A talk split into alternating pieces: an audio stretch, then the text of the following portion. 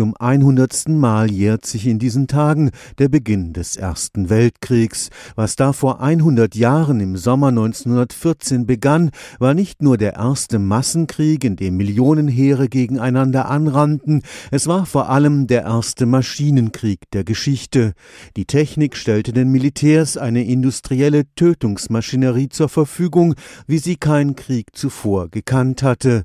Vom Maschinengewehr bis zum Giftgas entschied die Technik zunehmend über Sieg oder Niederlage. Die Bewaffnung der normalen Infanteristen war eine andere geworden. Magazingewehre mit hoher Reichweite, mit der man zum Beispiel im Liegen schießen konnte. Die Franzosen hatten das berühmte 75 mm Geschütz eingeführt, das 15 gezielte Schüsse mit Sprenggranaten in einer Minute abgeben konnte. Das heißt, in einer Batterie von sechs, was für ein Granathagel da tatsächlich auf dem Schlachtfeld vor sich gehen konnte. Und natürlich solche Innovationen wie das Maschinengewehr das über zwei Kilometer letale Garben über das Schlachtfeld streuen konnte. Und die Kavallerie hatte auf einem modernen, technisierten Schlachtfeld keine Überlebenschance mehr. Der Historiker Professor Kurt Möser ist Experte für die Kulturgeschichte der Technik am Karlsruher Institut für Technologie.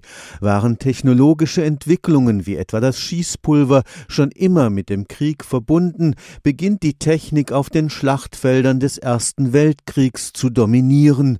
Schon im November 1914 hatten sich die Gegner nach ersten schnellen Vorstößen praktisch blockiert.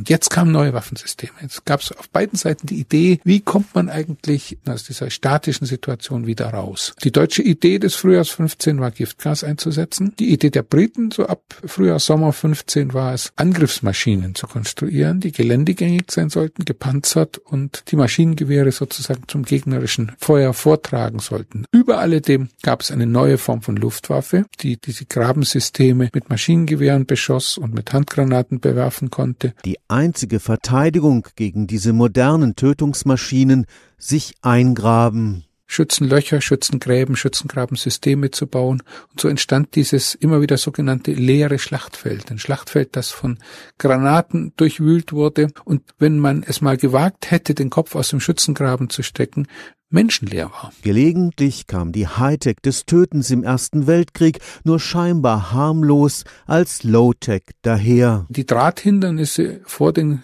Gräben waren zunächst mal nicht so leicht zu überwinden. Die Soldaten konnten nicht drunter durchkriechen oder drüber weg. Sie hatten keine Drahtscheren dabei und waren schutzlos dem gegnerischen Maschinengewehrfeuer ausgesetzt. Stefan Fuchs, Karlsruher Institut für Technologie.